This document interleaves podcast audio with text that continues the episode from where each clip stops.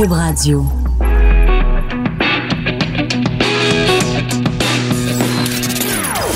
Des opinions bien à elle. Sophie Durocher. Son franc-parler ne laisse personne indifférent. On n'est pas obligé d'être d'accord.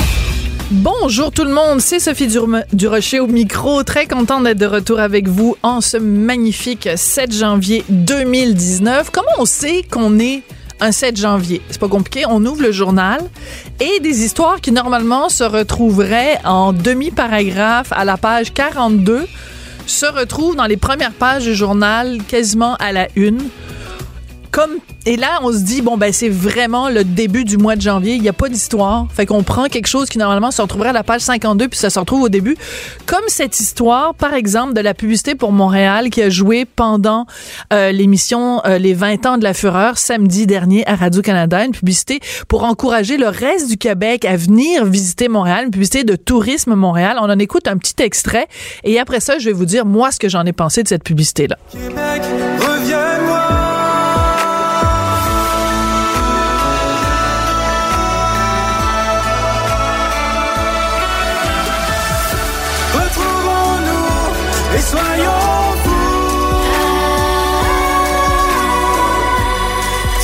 Je l'ai trouvé drôle, moi, la publicité de Tourisme Montréal. Je ne comprends pas pourquoi. J'étais, j'étais pas à Montréal pendant le, le, le, le bye-bye. J'étais à l'extérieur. Puis je voyais ça passer sur mon fil Twitter. Tout le monde était là, la pub de Montréal pendant la fureur. C'est donc bien scandaleux. Puis là, je me suis dit, en arrivant à Montréal, je vais la regarder. Et je trouve qu'il n'y a rien là. Et je trouve qu'on fait tout un plat avec cette histoire-là. Et je me dis, ben, premièrement, c'est la preuve qu'on est au mois de janvier. Puis, deuxièmement, c'est la preuve qu'au Québec, des fois, on fait des scandales énormes avec des tout petites affaires. Puis j'ai devant moi un invité, peut-être il pense la même chose que moi, Yves Pépeltier, bonjour. Euh, bonjour, ça va bien, Sophie? Ben, ça va très bien. je n'ai pas vu cette euh, publicité-là. Mais Donc, je, que- je peux pas me prononcer. Mais est-ce que tu trouves des fois, Yves, que euh, au Québec, on fait des gros houplas puis des gros scandales avec des choses qui sont somme toute assez anecdotiques? Tu sais, toi, tu as connu évidemment RBO, les bye-bye, toutes sortes de trucs en humour. Est-ce que tu trouves que des fois au Québec, on, on monte des choses en épingle? On monte toujours des choses en épingle. On vient d'un, on, on est un petit milieu, on est un petit pays. Moi, à chaque fois que je vais à l'étranger puis je reviens, un moment donné, c'est quand ça fait un bout de temps t'es pas, t'es pas ici, tu découvres les nouvelles. En même temps, c'est ce qui fait euh, Notre charme. notre charme et euh, ce qui fait que des fois, on va être charmant puis des fois, ça va être comme complètement euh, ridicule. Donc, c'est c'est quelque chose qui nous euh, qui nous ressemble. Donc, faut pas juste, faut, faut juste pas euh, y mettre trop de de- d'émotions parce que des fois, il y a des affaires qui sont montées justement en épingle. Il y a des gens qui déchirent déchirent leur chemise puis ils sont obligés d'aller se, se raccommoder. Hein? Oui, c'est ça. Donc, voilà. Ils, sont, ils, ils grimpent dans les rideaux. Au Québec, est-ce qu'on grimpe dans les rideaux puis on déchire notre chemise trop facilement, d'après Ben, toi? c'est-à-dire, on, on- selon moi, moi, je trouve que des fois, on déchire notre chemise, peut-être pas pour les bonnes choses. J'ai Ah oui? que des fois, on va, on va se projeter sur quelque chose d'autre parce qu'on est peut-être impuissant sur d'autres enjeux sur lesquels on n'a pas, on n'a pas de- de- d'emprise, on n'a n'a pas de prise. Donc, c'est là, en général, où des fois, ben là, tu vas te mettre en colère contre un truc qui est peut-être plus anodin ou tu vas mettre beaucoup d'emphase sur euh, un match de hockey. Puis là, le Canadien de Montréal va devenir quelque chose de- d'incroyable. Puis là, tu te dis, mon Dieu, ou les gens qui parlent de la température, on parle tout le temps de la météo. Tout le temps. météo, les trottoirs. Les trottoirs, mon, mon année, je veux dire, mais des crampons. Oui, c'est ça. bon, Ça, c'est un bon Bon, slogan oui. pour Tourisme Montréal. Ouais. Mets des crampons, de des crampons. Hey, ça ferait une bonne chanson. Je pense qu'il devrait t'engager. Mais euh, je, je, je dis ça parce que, bon, on vient de passer le bye-bye et toi, avec ta gang de RBO, vous avez fait donc un 3 minutes 25 là, de tour du monde. Et euh, entre autres, une des choses que vous, que vous dénonciez ou que, sur le, dont vous riez, c'est le fameux bonjour hi. Et moi, j'étais super contente parce que, en effet, moi, le bonjour hi, il me tombe ses nerfs, mais royalement. Mais c'était très drôle parce que vous mettiez ça en parallèle avec juste avant l'assassinat d'un journaliste saoudien et euh, la guerre en Syrie. Puis là, tu te dis, ouais, finalement, le bonjour hi, comparé à ce qu'ils vivent ailleurs dans le monde, on se rend compte que c'est un épiphénomène. On va arrêter de se déchirer la chemise à cause d'un bonjour hi. Est-ce qu'il y avait un peu ça de, de message dans votre, euh, dans votre sketch? Euh, je te dirais qu'en général, on se met pas autour d'une table en se disant quel message euh, on va vé- véhiculer. On sort des gags, puis on se dit, OK, on va faire... Parce que là, dans le cas du bye-bye, tu sais pas trop, on va faire un numéro qui va être inclus dans un show sur lequel on n'a aucun contrôle. On sait pas, ça, tu sais pas c'est quoi le reste. Donc, on, on s'est dit, ah tiens, pourquoi on ne ferait pas une autre version du Tour du monde en parlant d'actualité internationale? Ça risque de pas être trop couvert dans les autres sketchs, tu sais. Donc, Ouais. ça, ça permet d'avoir une certaine originalité. Puis le reste, ben, on est allé au... euh, euh, on a sorti des gags, puis on a sélectionné ce- ceux qui nous semblaient les plus euh, les plus intéressants. Donc c'est pour ça que ça- cet amalgame là c'est créé de en- donc il y a pas de de- il y a pas de message. Il n'y a pas de message. Finalement, RBO, il n'y a pas de message. Non, c'est à dire que moi je admettons, je peux je peux parler personnellement. Moi Oui. à travers l'humour, je m'exprime, mais à la base, c'est pas je me je me dis pas ah tiens, j'ai des affaires super sérieuses à dire et euh, voilà, j'avais utilisé Non non, j'y vais comme ça, c'est ça ça vient de façon euh, spontanée. Donc s'il y a un message, euh, je te dirais qu'à la base, moi c'est pas euh, la propagation de ce message-là Mm. qui m'intéresse, moi c'est faire rire, puis faire rire les, les gens peut-être qui partagent une vision euh, la même vision euh, avec moi, là. c'est ça l'humour. Ouais. On va écouter un petit extrait justement de la fameuse chanson Bonjour, aïe, aïe, aïe dans le Bye Bye de cette année. Ah, c'est le quoi? C'est le Brexit? Ah, ah bon. Ben, on me dit que finalement, c'est le Brexit qu'on a, mais c'est pas grave. On va écouter le, le Brexit. Ça va être drôle aussi. On va rire. On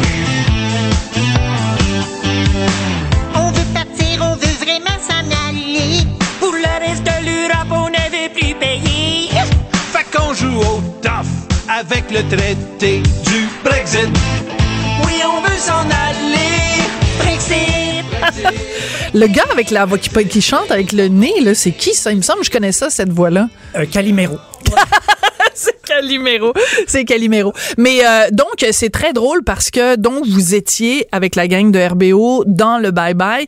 Euh, C'était le, le 50e du Bye Bye. Et il y a beaucoup de gens, je voyais beaucoup ça passer, beaucoup de gens qui disaient « Hey, c'était tellement bon RBO. Euh, pourquoi c'est pas eux qui reviennent l'année prochaine Pourquoi c'est pas RBO qui fait le prochain Bye Bye? Vous y avez goûté, vous l'avez fait.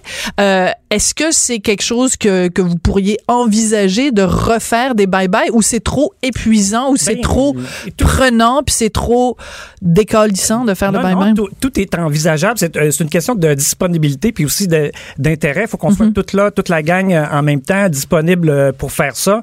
Euh, tu sais, on est, on est sollicité tout le temps, Sophie. Ouais. Tu sais, genre euh, RBO. Et des fois, c'est des trucs qui, euh, qui sont euh, stimulantes. Là. Puis là, tu Ouais. dis, ah, mon Dieu, mon Dieu, mais on n'a pas la, la, la chance de le faire. Fait que peut-être un jour, euh, oui, un, un autre bye-bye. Je peux pas te, je peux pas te répondre là- là-dessus. OK, ben donc la porte n'est pas fermée, En mais elle n'est pas vraiment ouverte. dire, on, a, on a eu du plaisir à faire ce numéro-là, mais Ouais. je veux dire, si euh, on n'aurait pas eu le temps de faire un, un show au complet, là, tu sais, Je donc, comprends tout à fait. Alors c'est intéressant parce qu'il y a eu aussi une controverse dans le Bye Bye, euh, mais pas une controverse chez les francophones, une controverse chez les anglophones, parce qu'à un moment donné il y avait un sketch sur Justin Trudeau, parce que quand même il fallait en parler. Justin Trudeau qui est allé en Inde puis qui a porté plein de costumes traditionnels, et euh, on le voit donc danser, puis il y a une vache, puis à un moment donné il y a des charmeurs de serpents, mais au lieu d'être des serpents c'est des, euh, des, des, des, des, fils pour euh, alimenter en, en pétrole.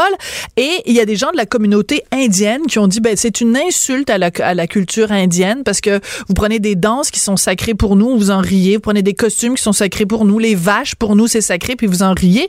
Toi tu as déjà fait un documentaire sur Bollywood, quand tu regardes ça aller, euh, tu dis euh, quoi les gens euh, les, la communauté indienne n'a pas le sens de l'humour ou quel pas, genre de, réaction ça provoque chez je toi? sais, je, je sais pas qui parle au nom de la communauté indienne. Bonne question. c'est, surtout ça. C'est surtout ça. Ma, ma question. À l'époque des années 80, quand les gens se plaignaient, ce, ce- ce type de réaction-là a toujours existé. À l'époque, c'était sur une boîte vocale Oui. C'était euh, en quelque part une lettre qui avait été envoyée dans les, chez les diffuseurs. C'était le même, le même type de réaction. Présentement, c'est que ce- ces choses-là sont diffusées, puis les gens réagissent, et là, ça, ça, ça s'enfle pendant deux, trois jours. Puis, euh, à un moment donné, ben, ça, c'est un sketch qui était complètement anodin, puis oui, qui euh, reposait sur des clichés associés à la danse indienne. Euh, quand j'ai fait, justement, moi, j'ai fait un, un épisode de Rire du Monde Oui. à TV5 à Mumbai, et j'ai rencontré plein d'humoristes indiens, et il y en a certains qui étaient assez crunchés, merci. Et, euh, Et qui des- riaient des de la amis- Des amis de Sugar Sammy Oui. et tout ça.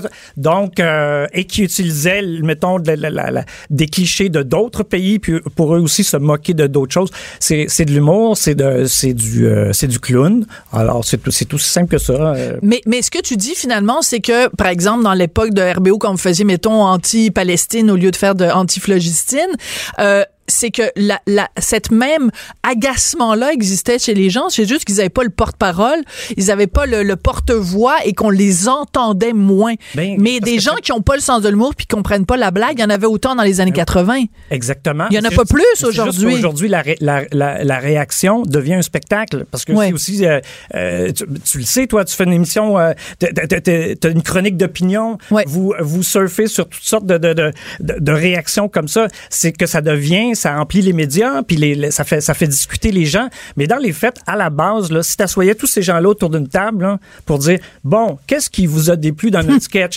Je suis sûr que ça se terminerait avec des éclats de rire. Tu vois, c'est penses, hein? Ben oui, ben oui.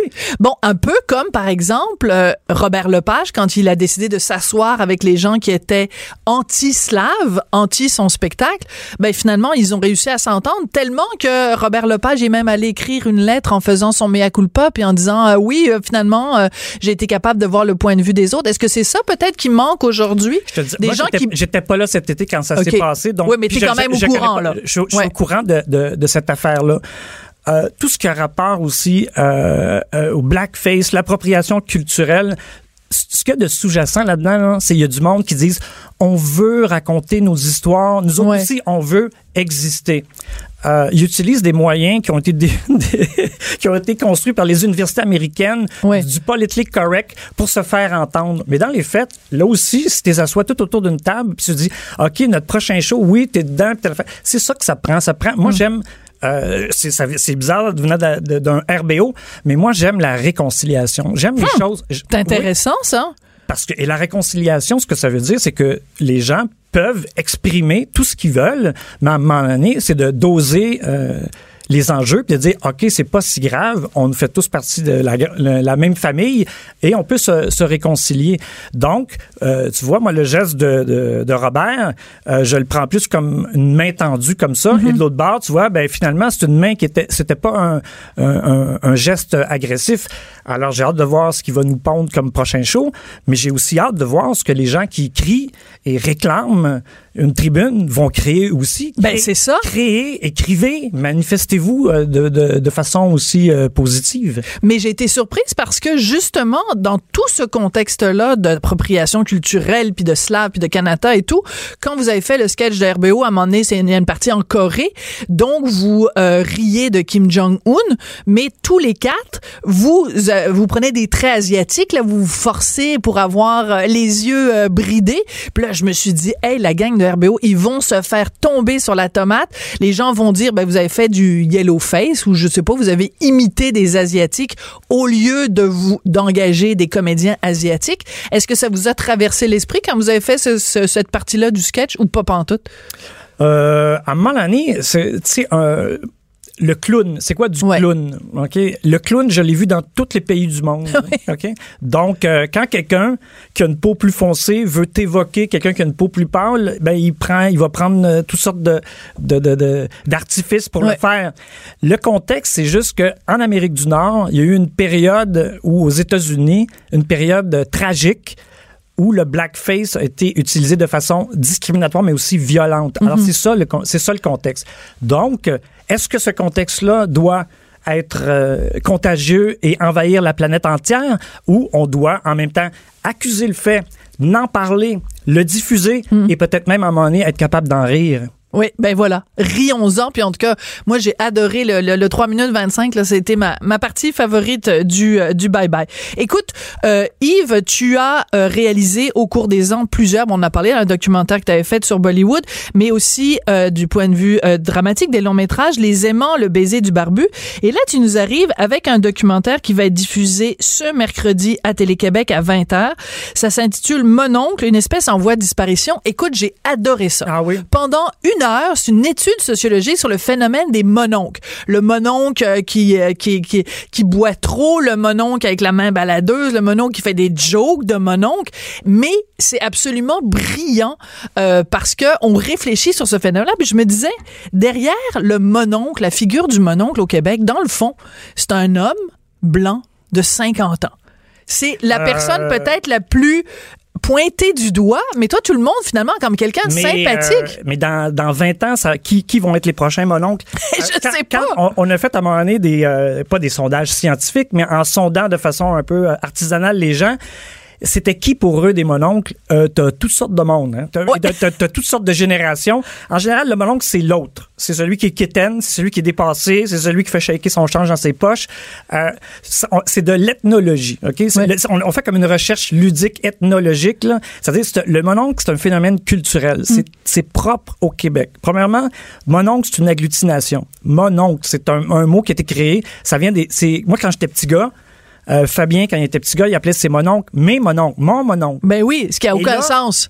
Oui, non, mais en même temps, c'est Mon, cute. mon Oui, oncle. mais c'est, et et c'est, c'est affectueux. Oui. Et à un moment donné, au fil du temps, ce terme-là est devenu, a pris un, un côté péjoratif. On s'est mis à, à, à, le- à qualifier des hommes, mettons, un peu dépassés, qui parlent trop fort, qui s'habillent de façon voyante, des Mario Duquette, les Elvis Gratton. On les a traités de mononcle. Hmm.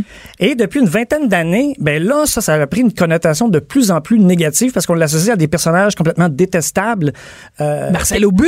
abu- des, des, des, des- qui font des abus sexuels ou qui, euh, qui, euh, qui sont des crosseurs ou n'importe quoi. Donc, euh, euh, voilà. Donc, on essaie de d'analyser comment ça se fait qu'au Québec, quelqu'un qui serait qui fait partie de la famille, un terme affectueux, enfantin, qui désigne quelqu'un de la famille, maintenant est utilisé pour euh, désigner quelqu'un qui est complètement détestable. Alors, on essaie de revaloriser justement tous Mm. ces hommes-là d'une autre génération qui comptent des jokes, qui sont patenteux, euh, Mais, mais, mais j'ai qui adoré qui- ça. Qui, parlent trop fort. Euh, Oui, parce que ce personnage-là, évidemment, s'il fait, s'il commet des gestes répréhensibles, il faut le dénoncer. Non, non, mais le mononcle qui qui gosse, qui va à la pêche, qui va à la chasse, euh, qui est toujours capable de réparer, qui a tous les outils du monde, euh, qui raconte euh, parfois des blagues. Mais c'est quoi ces blagues-là? Ouais. On les rit aussi ces blagues-là. Donc, c'est ça. Le, le- le- le principe de, de, notre recherche, c'est à un moment donné, on dit appelons les cochons des cochons. OK? Mon Oui. oncle, gardons ça pour ce personnage-là un peu folklorique, mais en même temps euh, attachant. Et euh, donc, on a fait le tour du Québec, euh, de Saint-Zénon, Sherbrooke, Québec, Montréal, euh, pour rencontrer des hommes qui ont chacun une caractéristique qu'on pourrait associer au mononcle. Et la plupart d'entre eux, là, je pense que moi, là, ma réaction, c'est j'aimerais ça que ça soit mes mononcles. Mon mononcle. Mais c'est ça qui est intéressant aussi, puis je trouve ça important justement que vous soyez allés un petit peu partout au Québec, c'est que pour pour valoriser aussi ces gens-là, tu sais, je veux dire, on, on, on en voit là des gars du plateau de 40 ans, des hipsters puis tout ça là, mais là d'aller voir Parle pas des contre plateau. Parle ah contre ben là, plateau. mais c'est parce que j'ai déjà habité dans le plateau, fait que je sais de quoi je parle. Je sais, tout là? ben là j'habite quelque part qui est pas sur le plateau, mais je Ok. le dirais pas en Ok. parce qu'il y a des méchantes personnes Ah ouais, peut-être ah, qui aimeraient ça venir frapper chez nous. Euh, pas juste frapper chez nous, mais frapper d'autres affaires aussi qui habitent chez nous, là. Oui. Oui. Alors, Euh, donc, je dirais pas où j'habite. oui. Mais ce que je voulais dire, c'est que c'est le fun aussi de, et je sens, c'est ça que je sens dans ton documentaire, c'est de valoriser les gens qui, au Québec, euh, aiment la pêche, des gens qui aiment euh, magasiner chez Maga- Canadian Tire, des gens qui aiment ça raconter des blagues. Ça fait partie aussi de notre ADN au Québec. Puis cessons d'avoir honte de qui on est. C'est ce que je sentais beaucoup Ouais. dans le documentaire. C'est ça, c'est un prétexte pour aller à la rencontre de, de, de, de certains types d'hommes qu'on a tendance peut- peut-être des fois à, à- à ridiculiser. Et, mais dans les faits, à l'intérieur de chacun de nous, dans notre fibre québécoise, peu importe euh, notre origine, peu importe notre sexe, on a tout un petit côté mononcle. Tous. Il y, a, il y a quelque chose qui nous ressemble collectivement dans ce côté-là. Comment ça se fait qu'on utilise quelqu'un d'aussi familier pour dire t'es quétaine? Ça, c'est pas le voisin de l'autre bord, Hmm. c'est pas l'autre bord du fossé, c'est quelqu'un dans ta famille. Donc, ça veut dire qu'on est, on est quand même tissé serré euh, de notre façon de, de voir le monde. Mais le, toi, le fait que tu aies réalisé ce documentaire-là, est-ce que ça t'a permis de, de te réconcilier avec ton mononcle intérieur? Ouais, j'y étais déjà réconcilié. Moi, genre, RBO, vous êtes pas mal les quatre des mononcles un peu, là. Il y a des gens qui jouent, euh, qui jouent au mononcle, mais même aussi aussi, euh, regarde tout l'univers de La Petite Vie, Claude Meunier. Ben, C'est- tellement. c'est- du, c'est du mononcle, tu sais, je veux dire, c'est... euh, Régent. donc, euh, et donc, RBO, nous, on a commencé en riant des mononcles pour le devenir peu à peu. Comment on sait qu'on est devenu un mononcle? Ah, ben, euh, ça, ça, ça arrive dès l'âge de 12 ans, je veux dire, dès, dès la puberté. dès- dès- Quand tu, quand tu fais des jokes à propos de ton macaroni, là, t'étais Ah. un mononcle à 12 ans. À partir du moment où tu es dépassé euh, par des changements technologiques ou des changements de mœurs autour de toi, tu es, déjà un mononcle et de, avec le, le type de, de, de société où- laquelle on vit présentement, ça arrive à, ça arrive à Ça tout le arrive monde. très vite. Ah, Alors, je vais juste spécifier. oui. C'est une, c'est une idée de Hugues Bélanger. C'est un scénario de Hugues Bélanger euh, que, que j'ai accompagné tout au long de sa scénarisation. C'est un jeune homme brillant qui, euh, en tout cas, il va avoir un, un, un brillant avenir. Et euh, Fabien, Fab- Fabien Fabien Cloutier, Cloutier, sa générosité, et Richard Goyer, le producteur qui m'a approché pour euh, faire ça. Faire ça. Euh, quand, quand il m'a quand il m'a dit ça au téléphone, j'ai dit mon Dieu, mais c'est du bonbon, merci. C'est tellement une idée géniale de faire une enquête. C'est comme si vous faisiez une enquête sur une, une, une tribu dans le fin fond de l'Afrique ou dans le fin fond de, de l'Océanie. Mais là, le, le, le personnage ou en fait la tribu que vous observez dans son habitat naturel, c'est le mononcle. Et c'est absolument hilarant. Et c'est très touchant aussi. Il y a beaucoup de moments très touchants. Il y a des mononcles qui pleurent. Il y a des mononcles qui ont un côté très sensible, un côté très familial. Et c'est vraiment euh, très touchant. Et peut-être qu'on pourrait dire comme critère quelqu'un qui devient mononcle, c'est le jour où tu regardes le bye-bye puis tu il y a aucun sketch qui te fait rire. Là, t'es- on, tu sais que t'es rendu mononcle. Euh, non, Non? non. C'est pas, ça n'a rien à voir. Un bye-bye, c'est, c'est, c'est- en général, c'est fait pour. euh, je, je suis sûr que si on échangeait nos, euh, nos réactions, on n'a pas, on a, on a peut-être pas réagi. On n'a pas ri au même endroit. Comme moi, genre, mon sketch préféré, c'est House of Cac. Avec euh, le. Mais il y a des gens pour qui c'était pas, euh, ils ont moins accroché à celui-là. Moi, j'ai trouvé Pierre Brassard comme- complètement hilarant. Euh, euh, et le- Patrice Lécuyer dans le rôle de le, Madame, Madame Legault. C'était vraiment incroyable. C'était assez, assez bon, en effet. Ben écoute, c'est très généreux de ta part. Puis je veux pas te laisser partir sans mentionner que ton spectacle solo, moi, point d'interrogation, est en tournée. Le 10 janvier, tu vas être à Saint-Eustache. Le 7 Saint-Eustache! février, à Sherbrooke. Châteaustache. Et le 20 oui, ben oui, il faut que tu le prononces de cette façon-là. Ben oui, dès qu'il y a un CH puis un S, là, faut que tu y ailles fort. Le 24 avril à Québec et le 26 avril à Montréal. Et avant qu'on se quitte, parce que là, faut vraiment, on me fait signe qu'il faut que j'aille à la pause. Euh, quand t'es arrivé, juste avant d'aller en onde, je t'ai demandé, as-tu signé le pacte? Et qu'est-ce que tu m'as répondu? Oui, je l'ai signé en ton nom. Voilà, c'est très gentil. Merci beaucoup, Yves Pelletier. C'était un plaisir de te recevoir. Elle réagit, elle rugit. Elle ne laisse personne indifférent. De 14 à 15. On n'est pas obligé d'être d'accord. J'ai devant moi un homme que j'aime beaucoup. C'est pas mon mari, mais je pourrais dire de numéro 2. Ouais. Tu sais, numéro 2, après mon mari, après, après, non, numéro 3, parce qu'il y a mon mari, il y a mon fils, et après, il y a Normand Brathwaite, mon ancien c'est bum. Non, Ben mais oui. c'est vrai, Normand. À chaque fois que je pense à toi, c'est avec beaucoup de, de tendresse, euh, beaucoup de, d'amitié, parce que chaque fois qu'on se parle, on se parle pas souvent, mais chaque fois qu'on se parle, c'est comme si on s'était vu la veille. Oui, C'est très vrai. particulier, Oui, hein? particulier. La relation qu'on Ouais. a. Oui. Euh, pour les gens qui le savent pas, j'ai été donc ta première, belle. de, de Belle et. Oui. Et tu m'appelais la Tour Eiffel à l'époque? je, je sais pas comment tu vas m'appeler maintenant. Non, non, c'est correct. Je, je, je vais t'appeler Sophie. Appelle-moi Sophie. J'ai appelé Geneviève euh, Borne une fois à Big Bird parce que je Puis elle n'avait pas aimé ça. Ah non, je sais pas Ben, pourquoi. elle me l'a dit après, tu sais. Ouais. Je trouvais ça drôle d'appeler une belle fille comme elle Big Bird, mais elle a les cheveux jaunes. Ah oui, c'est ça. Ben oui. Mais c'est parce que Big Bird, il, est comme, il a comme un gros derrière. Ouais. Dire à une fille de comparer avec un oiseau qui a un gros Ouais. derrière. En je travaille là-dessus. Là. Je te donnerai des leçons sur comment Oui. parler des filles. Puis toi, tu, tu me donneras des conseils sur, je sais pas moi, faire du drum ou quelque chose.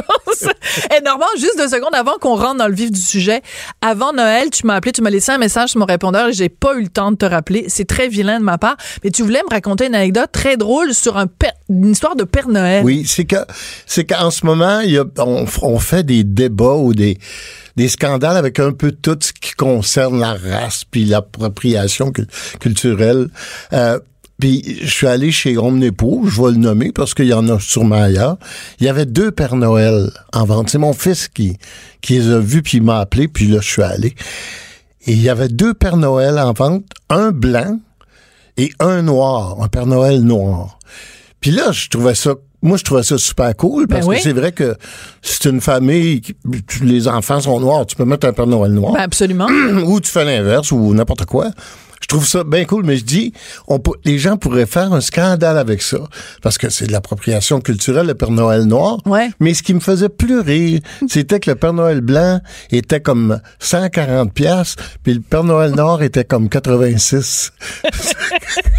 Ce qui est- c'est logique parce que tu vas en vendre moins probablement, je ne sais pas. Je ne sais pas. Ou alors, c'est un sous-message de dire, ben finalement, t'es noir, t'es cheap, donc c'est de la, la- la- Ben oui. marchandise bon marché. Oui. En même temps, si le Père Noël s'était appelé euh, Norman Brathwaite, je pense qu'il aurait coûté 280 Oui, ça. Ça, c'est ah, puis là, ça en vente. Ah oui, en vente. Parce que, tu sais, Ouais. t'es quand même, euh, tu sais, dans le bottin de l'UDA, t'es pas mal le, le top earner. Ben, peut-être pas le top. Je pense que les, les humoristes maintenant, Ouais. euh, ceux qui que les shows marchent là, euh, pas tous les humoristes, parce qu'il y a des gens qui pensent que tous les humoristes, il y a des humoristes qui n'arrêtent pas, ils font des shows puis ils vendent moins de. Mais ceux que ça marche fort là, ils font surtout s'ils font de la pub. Ils font beaucoup d'argent. D'ailleurs, parlant de pub, on t'a revu, on te Oui. revoit maintenant dans les pubs pour le lait. Très drôle, dans Oui. deux, dans deux pubs différentes. Euh, et c'est, on, on t'a tellement associé pendant des années à la pub pour le lait. Quand, raconte-moi, là, tu, tu reçois l'appel, les gens, les producteurs de lait te disent, Normand, on veut que tu reviennes. Est-ce que tu t'es, fait tordre le bras? Est-ce que ça te Ah non, pas, pas du tout parce Non. que pas, pas du tout parce que quand j'ai lu le scénario, euh, j'ai trouvé ça très drôle. Quand je l'ai vu, je, tu sais quand euh, Tu l'as ri. Je l'ai ri, puis c'est parce qu'au début je vois le fermier, mais je le sais pas, j'ai pas vu tout le tournage. Mais je trouve ça très drôle l'idée du porte-parole qui veut revenir absolument, tu sais. J'espère qu'ils vont me reprendre parce que les gens m'ont tellement parlé du commercial. Tu sais, quand tu sais, je les ai appelés. De celui-ci, le récent, là, ouais. Celui de Noël. Ouais. J'ai appelé, c'est LG2 qui ont fait ça, la, Ouais. la compagnie de publicité. Je- J'espère, mais je pense que oui.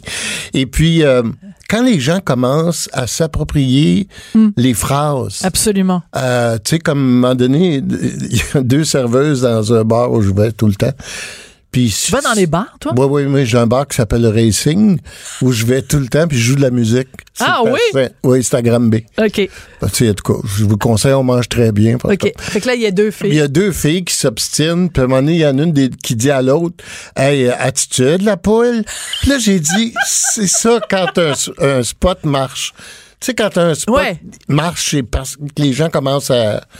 On t'a reconnu, le monde me dit ça, ça. On t'a reconnu, Normand. C'est très drôle. très drôle, Mais ouais. c'est très drôle. Mais, c'est, mais ce, que- ce à quoi tu touches aussi, c'est quelque chose qui a marqué tout le temps ta carrière. Oui, oui. C'est-à-dire que toi, que ce soit euh, quand tu faisais la- euh, à la télé, dans tous les, toutes les choses que tu as fait, t'es rentré dans le cœur des gens. C'est-à-dire que les gens normands, c'est, t'es, t'es- t'es- t'es- tu fais partie des quelques personnes au Québec, t'as même pas besoin d'un nom de famille. Tu sais, on dit Normand comme on dit Céline, comme on dit, euh, comme on dit Denise, comme on dit Jeannette. Ouais. Euh, Ben, et et oui. ça, c'est quand même très particulier. J'ai été très chanceux avec, avec la pub.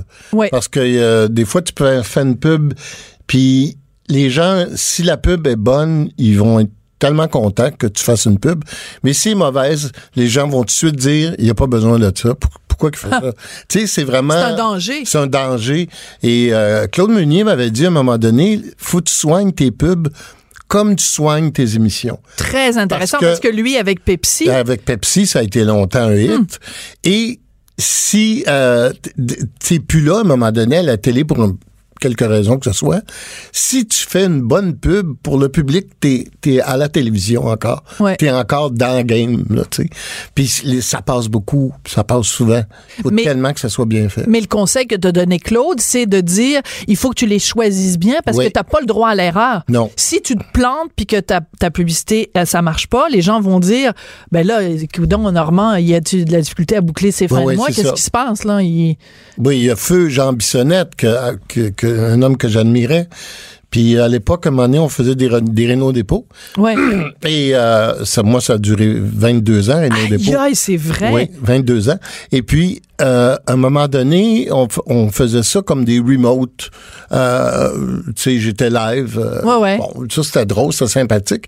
Puis pendant une année, on a tourné vidéo, mais pas pas en remote, pas live. Mm-hmm. Donc, on tournait comme en, en cinéma, mais vidéo. Puis c'était vraiment pas, euh, c'était pas payant. Puis Jean Bissonnette me dit, fais attention, là, Normand, tu sais, parce que j'ai vu tes commerciaux, puis c'est pas, euh, c'est pas fort.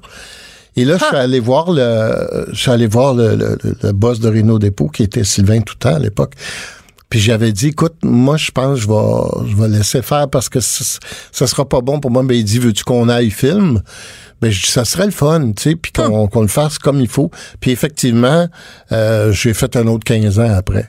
Puis c'était drôle, là, si ça existait, on l'aurait, puis tout ça. Là. Mais c'est oui, ça, tu vois, c'est ça. La si ça existait, on l'aurait, etc. Tous ces slogans-là, ces trucs qui nous rentrent dans la tête. Mais en même temps, je trouve ça intéressant parce que ça veut dire que quand on a atteint le statut de célébrité que toi tu as, on peut pas se permettre. Il y a rien que tu fais que tu peux te permettre d'être moins bon. Parce que tu t'appelles Normand Brathwaite. Tu comprends ce que je veux dire? C'est que là, mettons, tu joues là dans, euh, en tout cas, Mm. euh, moi j'ai vu le, le- le premier épisode, là, t'es deux minutes à la fin, Ouais. mais on, on comprend que ton personnage va être plus important. Mais même ce deux minutes-là où, tu- où on te voit, où tu rentres dans un restaurant, tu peux pas te permettre de pas puncher parce que t'es Normand Brathwaite, là, tous les yeux sont braqués sur toi. Effectivement, c'est c'est le le mauvais côté de la médaille. À un moment Ouais. donné, tu peux pas euh, te tromper.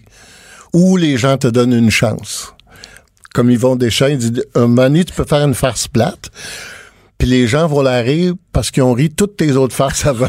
oui, Mais une, t'as une chance ou deux, là. c'est Tu ça. Tu, fais pas deux faces. Non, non, c'est ça. Mais est-ce que ça te fait peur des fois? Parce que je regarde, mettons, OK, on parle de gens, mettons, euh, Véronique Cloutier. Ouais. Elle a fait, à un moment donné, elle a joué dans un film Les Dangereux, ça a été un navet, ça a pas bien été. Elle a fait Votre beau programme, ça a moins bien été, mais encore une fois, les gens disent, ben, on va te donner une, une autre Ben chance oui. parce que tu t'appelles Véronique Ben Cloutier. oui. Mais tu peux pas, t'as as comme, mettons, dans ton jeu, là, t'as peut-être, mettons, trois cartes, trois jokers que tu peux utiliser pendant ta carrière. Ouais. Est-ce que toi, ça te fait peur de dire à un moment donné, ben, il faut que je fasse attention à mes jokers, là? J'en ai pas, j'en ai pas tant que ça, là. Il faut que je, fa- que je gère mes affaires. Mais quand tu te plantes une ou deux fois, parce que je pense qu'après trois fois, là, ça va pas bien. Three strikes and you're out, Ouais, comme ouais. au baseball. Je pense que oui.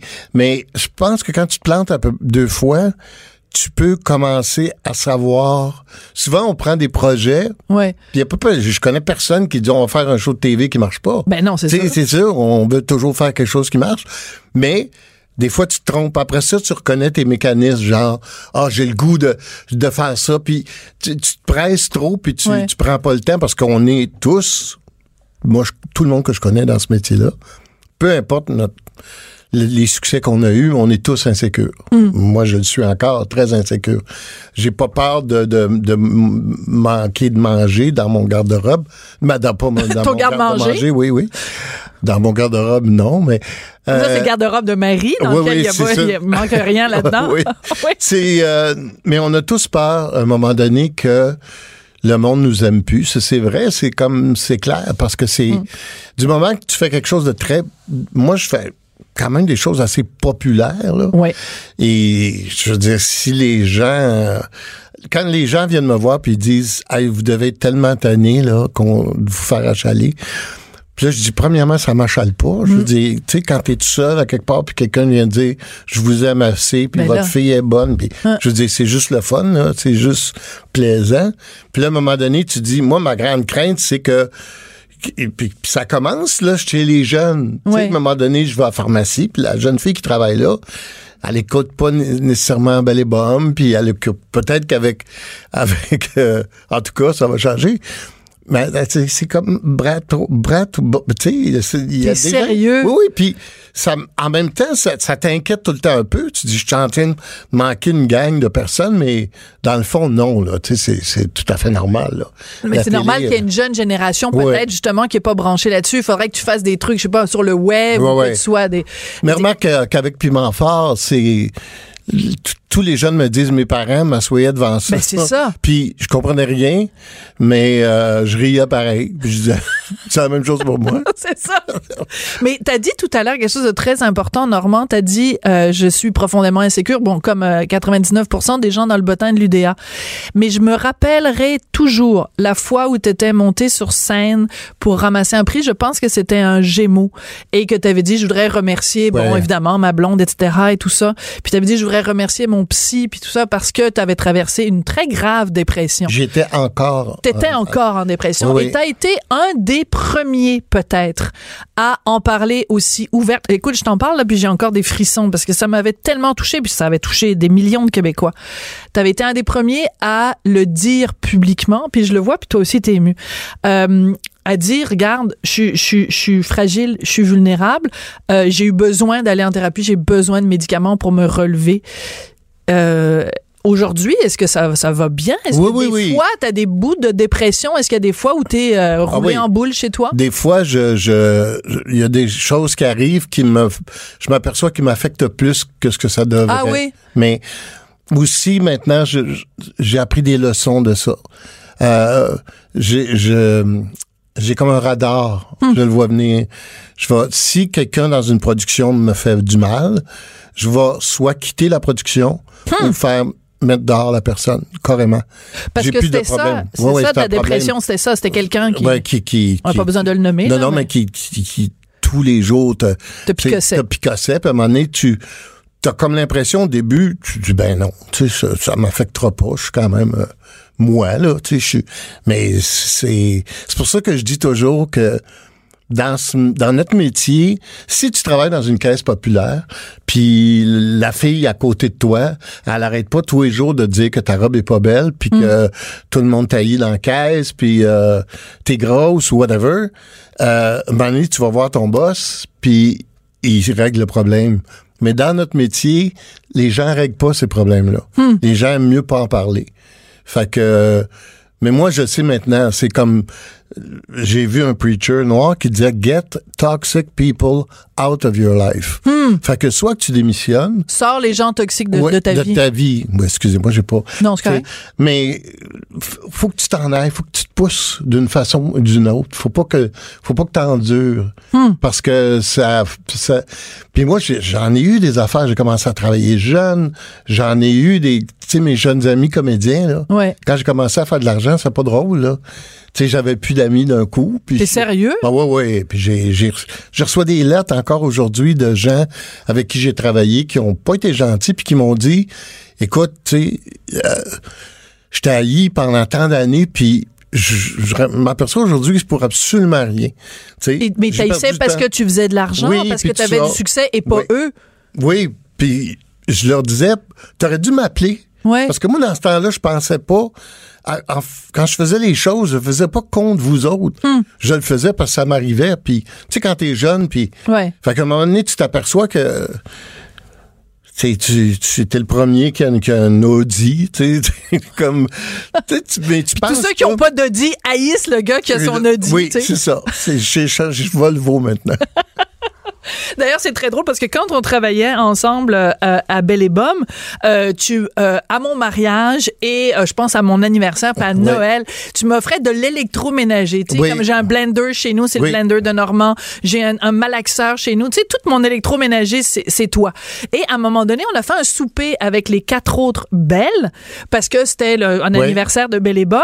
Puis là, toutes les filles autour de la table étaient en train de dire, oh moi, hey, Normand, il nous offre tellement des beaux bijoux. Puis toutes les filles étaient là, puis elles disaient, ah moi j'ai un bracelet, c'est Normand qui me l'a fait. Moi c'est un collier. Moi j'étais là comme j'ai un blender, un blender qui coûte le plus cher de tous les blenders. Oui. Mais là je sais pas, là je me suis dit peut-être que euh, Normand il voit les autres filles, c'est des filles à bijoux, puis moi je suis comme une fille d'électroménager, je sais pas. Non, c'est parce que c'est toi que j'aimais le plus. C'était ma première. On aime toujours plus notre, notre première blonde.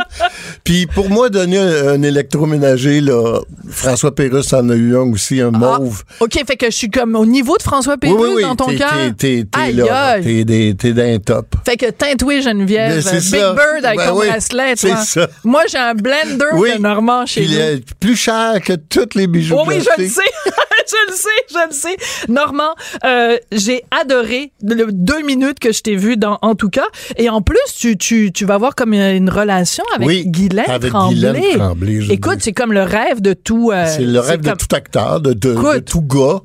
Euh, tu sais, euh, Guylaine est, est, chaque phrase qu'elle dit, c'est vrai.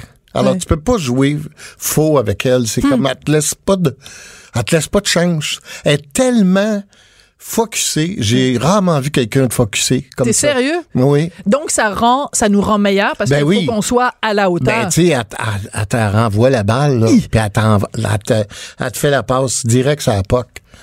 Mais non, pense- fait la, la POC direct sur le bâton. Oh, écoute, fais-moi pas de compliments. Ouais. Là, t'es en plus, les gens le voient pas, mais t'as un t-shirt du Canadien. Ouais, ouais. Moi, tu me parles des, des, des métaphores sportives. Quoique, j'étais quand même three strikes, you're, out au baseball. Je suis quand même pas pas, si folle que ça. Alors, écoute, donc, euh, en tout cas, la nouvelle euh, saison, c'est écrit par Raphaël Germain. Ses textes Oui. sont très bons. Très, hein. très bons, oui. Honnêtement, moi, je suis J'ai très, pas rencontré encore. Hein? Non. T'es en train de, de, de me dire que tu joues dans, un, dans une série télé écrite par quelqu'un que tu n'as jamais J'ai rencontré? pas rencontré encore. C'est spécial. Ou je sais pas, peut-être timide, peut-être qu'elle était sur le plateau parce que peut-être que je l'ai pas reconnu ou je sais pas. C'est un Mais- méchant pétard, tu l'aurais reconnu. Ah oui? Ah Ouais. bon, OK, oui. OK, t'as- tes yeux auraient fait comme un... Oui. Oui, OK, parfait. Mais appelle-la pas Big Bird si tu l'as. non, non, non, non. Alors, ça commence ce soir à 19h30 à TVA. Donc, c'est la, la nouvelle saison de En tout cas. Et puis, Belle et Bomme, évidemment, à Télé-Québec les samedis à 21h. Puis, ben, en tant que ex-belle, ben, merci, mon Bum, d'être venu Ben, nous rendre visite. Merci, ma, ma belle. Chroniqueuse et blogueuse au Journal de Montréal. Sophie Durocher. On n'est pas obligé d'être d'accord. Même après deux semaines de temps des fêtes, elle est en pleine forme. Elle s'est ressourcée, peut-être, la chroniqueuse et blogueuse Lise Ravary. Bonjour, Lise. Bonjour Sophie. Écoute, moi, j'ai pris deux semaines de vacances. J'ai pas écrit une ligne. Mais toi, t'as, t'as, t'as continué. T'es bonne? Ah oui, moi j'ai continué à, raconter, à commenter ce qui se passe, sauf que dans le temps des fêtes, il se passe pas grand-chose. Non, mais Alors, quand ça même. me permet, ça me permet d'écrire des papiers, par exemple, sur Claude Legault et... euh, Oui. euh. Le beau bonhomme, le beau bonhomme. Écoute, Le beau bonhomme, euh, ouais. Je veux qu'on revienne sur euh, cet, cet épisode. Donc, euh, pendant le bye bye, j'en ai parlé un tout petit peu tout à l'heure avec euh, avec Yves Pépeltier. Donc, ce sketch au bye bye euh, où on voyait Justin Trudeau donc euh, lors de son voyage en Inde faire des danses euh, indiennes et il y avait derrière, derrière lui une vache, une, une référence évidemment aux producteurs laitiers puis au conflit avec avec le- les États-Unis pour le lait américain. Sauf que pour une partie, pour certaines personnes, des Canadiens d'origine indienne, c'est la goutte qui a fait déborder euh, le lait de la vache sacrée. Et ça a mal passé. Donc, tu écrit là-dessus ce matin dans le journal. Est-ce qu'on est euh, rendu que on, on ne pourra plus à l'avenir euh, faire de blagues sur aucune communauté culturelle, qu'à chaque fois, euh, des représentants autoproclamés de cette communauté en particulier vont euh, grimper dans les rideaux? Est-ce que c'est ça, vers ça qu'on s'en va? Moi, je pense qu'on va faire face à ça euh, plus souvent que dans le passé, mais je, je crois pas là, que la société va se transformer fondamentalement. C'est un peu à la mode. Ouais. C'est ce genre de récrimination-là. Euh, sauf que dans ce cas-ci, je, je suis allée fouiller un peu et euh, la personne là, qui a lancé le, le, le bal, Madame euh, Baumick, d'abord qui est née à Montréal. Ouais. Ça, c'est important parce que Ben oui. ça, si c'est quelqu'un là qui connaît les codes ici, qui, tu sais, c'est- pas comme quelqu'un qui arrive puis qui sait pas trop, est-ce qu'ils veulent rire de nous euh, Non, non, non, non, non, non, non. Moi, je me suis dit, cette femme-là, elle, elle enseigne la danse indienne, puis elle fait des spectacles de danse indienne. Euh, Peut-être que c'est une façon de, de faire connaître ses services. Ah, c'est possible aussi, oui. J'ai pas compris parce que, comme je dis, dans la, la communauté, les petites communautés de personnes indiennes de Montréal, euh, ce que j'ai vu, moi, c'est euh, surtout des gens qui, qui lui disaient de, de, de, de se calmer. Que- oui. Tu sais, je veux dire que c'est- ça, ça a tellement pas de bon sens. Euh, L'autre qui dit que c'est l'affaire la plus raciste qu'il a vue de sa vie. Euh, je m'excuse là, mais euh, des horreurs, euh, des vraies horreurs, il y en a, et, et de et de voir des horreurs partout là. Finalement, là, on voit plus rien. Mais c'est aussi, je pense qu'on devrait de, euh, rappeler à un certain nombre de gens, c'est quoi la définition du mot raciste?